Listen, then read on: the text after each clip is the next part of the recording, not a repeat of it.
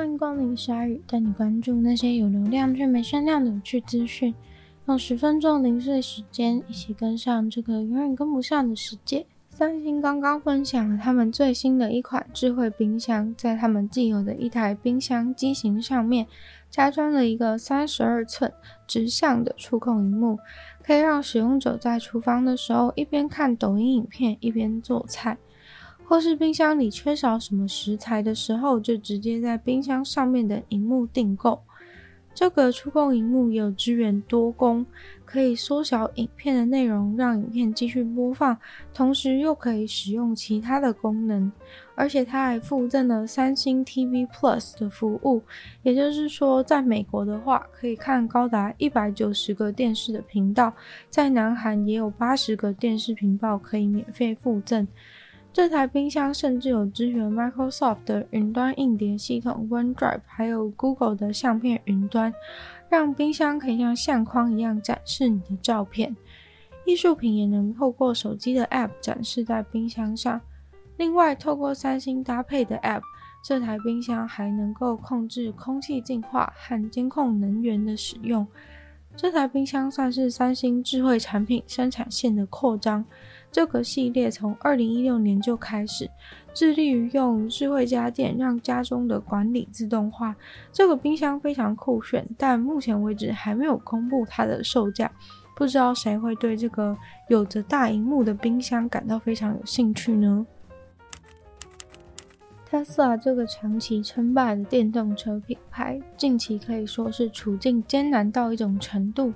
Tesla 在十年内经历的风雨，比别的汽车品牌一百年来发生的动荡还要多。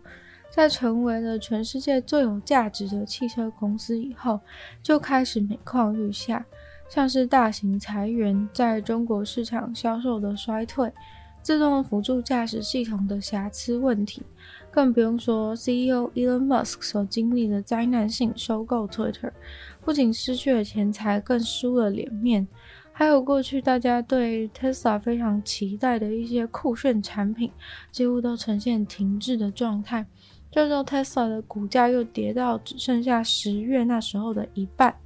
现在的价格是几年来的新低。这次大跌是在公布了上海厂会减产的消息，在中国疫情加剧、一直封锁的状态下，就连二手 Tesla 的价格也开始下跌。过去之所以大家那么相信 Tesla，几乎都是因为信任 CEO Elon Musk 做的决定，但因为收购 Twitter 导致很多人对他感到很失望。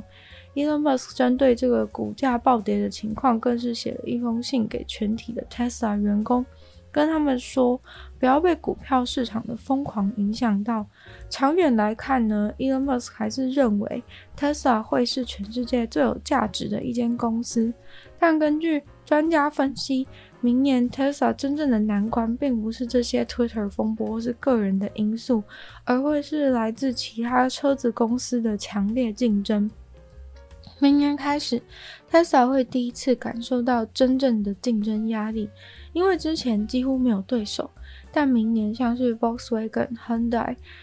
Kia Motors、Benz、BMW，大家都会开始抢这个电动车的市场。具体 Tesla 能不能撑过去，维持电动车第一品牌的地位，就要看 Elon Musk 愿意花多少心力在 Tesla 的经营上。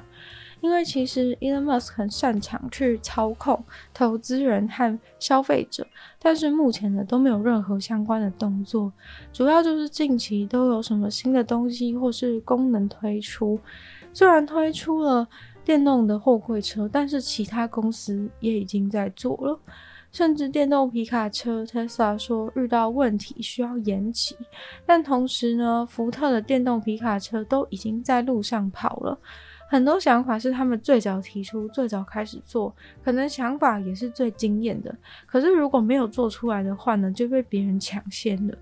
现在已经有数不清的潜在特斯拉客户，或是曾经的客户，都打算改为选择其他品牌的电动车。其实这部分甚至也跟政治有点关系，因为原本赞成绿能环保、支持电动车的都是进步派的支持者。然而，近期 Elon Musk 的形象急剧的偏右，获得右派的支持，失去了左派的支持。但是，偏偏电动车的客户很明显是左派。不过，即使面对这些，Tesla 也顶多视为，不可能是轻易的消失。它还是有它的优势，像是只要有新功能，他们就会马上更新，反映到下一代的车子上，不会像传统的车厂一定要扣到大改的时候才会把它加入。Tesla 在软体上的更新呢，也总是很快，但是唯一的缺点是外观上似乎一直都长得差不多。想到太阳能板，通常想到的都是一块黑黑的板子。但是其实太阳能板也可以拟态成别的东西来融入街景，像是就有伪装成古罗马瓦片的太阳能板。这个创新的策略被庞贝城考古公园和一个葡萄牙的城市所采用，把建筑的限制转换成一些有用的设施，让文化遗产和永续共荣。每年都会有超过三百五十万的观光客来参加庞贝城。看看被火山摧残过后的断垣残壁，现在考古公园还加入了绵羊，让他们帮公园免费除草。但现在最特别的当然就是这个最潮的太阳能板，它们看起来真的就跟古罗马人所使用的这个赤陶砖外观上长得一模一样，但是却默默的在屋顶上面吸收太阳光发电。庞贝城的很多地方都是需要完整保护的区域，所以没有办法做太多先进的设施，在这个保留区里面到处钻洞啊、拉线，用太阳能发电的方式就可以完美的解决这个问题，还能够省下几百万欧元。在庞贝城当中，俨然是隐形的罗马瓦片太阳能板，是来自一个小小的意大利小镇，大概呢那边只有一万人口。是一间家族企业创造了这个太阳能板以后呢，他们去申请了专利。家中的爸爸就是发想出这个酷东西的人。爸爸原本是想要解决夜间照明设备在灯关掉的时候，白天的时候看起来很丑的问题，所以他们开发的这个罗马瓦片太阳能板呢，其实是用高分子的聚合物去做的，太阳光可以直接穿透过去。光伏电池是手工合成进去，再用高分子聚合物覆盖在外面。透过他们的技术，可以把外面的高分子聚合物伪装成木头、石头、水泥或是砖块都可以。